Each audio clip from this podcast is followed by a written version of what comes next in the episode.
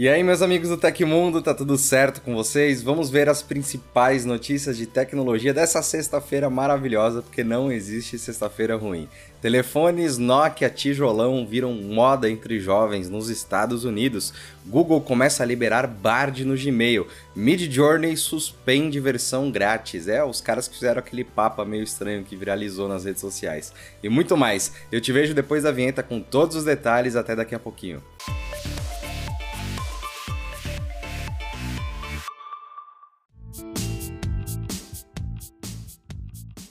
Galaxy S23 e o futuro iPhone 15 que se cuidem. O que os millennials estão procurando nos Estados Unidos são os telefones burros, aqueles celulares antigos no estilo flip ou Nokia tijolão, hoje fabricados pelo HMD Global, que foram muito populares nos anos 2000. De acordo com a fabricante, o hype continua firme e forte, pelo menos no mercado americano, onde as vendas dos também chamados feature phones aumentaram em 2022. Em uma reportagem da CNBC na quarta-feira, o youtuber e minimalista digital José Briones tentou explicar o fenômeno. Acho que você pode ver isso com certas populações da geração Z. Eles estão cansados das telas. De acordo com o influenciador, optar por um aparelho com menos recursos é uma forma de cortar a dependência aos conteúdos digitais. Citada pela emissora, a empresa de pesquisa de mercado Counterpoint Research esclarece que, embora as vendas de feature phones tenham caído globalmente, a tendência é de alta nos Estados Unidos, principalmente entre os jovens que chamam agora os tradicionais celulares de flips de detox digital. De olho nesse nicho emergente, não é só a HMD, que desde 2016 tem licença para fabricar aparelhos com a marca Nokia, que investe nesse mercado. A suíça Punkt e a startup americana Light estão se especializando em vender dispositivos minimalistas destinados a um público que deseja cada vez mais se afastar das telas de seus smartphones e das mídias sociais. Segundo o cofundador da Light, Joe Holler, não é ser contra a tecnologia, mas sim fazer uma escolha consciente.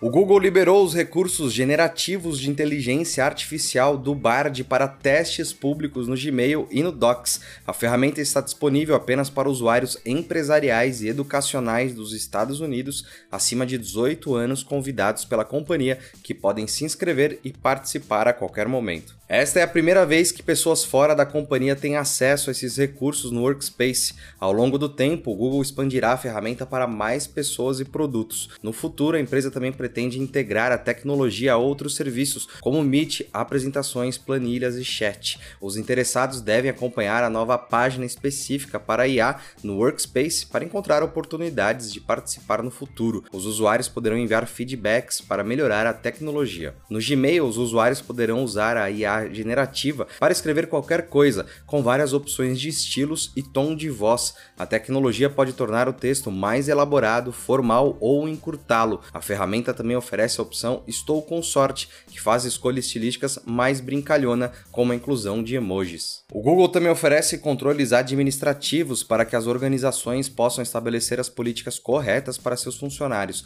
Dessa forma, as empresas podem garantir que a IA seja usada de maneira eficaz e responsável de acordo com a Big Tech.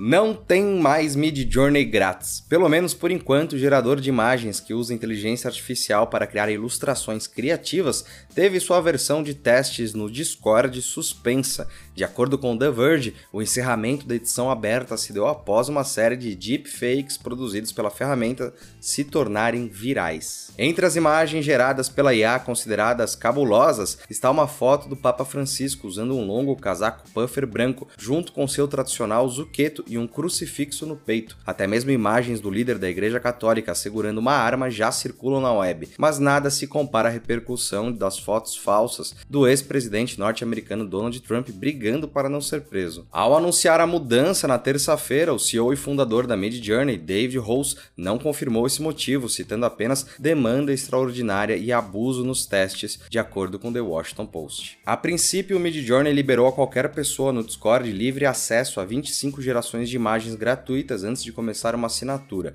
O plano básico oferece até 200 gerações de imagens por 8 dólares por mês, um preço considerado acessível quando se tem em conta as possibilidades da ferramenta. Anunciado em fevereiro por Mark Zuckerberg, já disponível em alguns países, o selo de verificado pago da Meta custa até R$ 79,90 por mês no Brasil, conforme as informações divulgadas ontem. O serviço promete uma série de benefícios aos assinantes. Com o Meta Verified, como a novidade é chamada oficialmente, usuários do Facebook e do Instagram podem comprovar a veracidade do seu perfil, evitando a falsificação de identidade nas redes sociais. O processo exige uma foto de documento oficial e um vídeo de selfie selfie do assinante para confirmar a autenticidade das informações. Vale ressaltar que o selo verificado da Meta é oferecido no modelo de assinaturas separadas, ou seja, uma para cada rede social. Se você tem uma conta em cada plataforma e quer o sistema de verificação de contas em ambas, precisará pagar duas taxas mensais nos valores de R$ 69,90 para o Facebook e R$ 79,90 para o Instagram. A empresa não explicou a diferença nos valores. Embora os preços do Meta Verified no Brasil já tenham sido divulgados,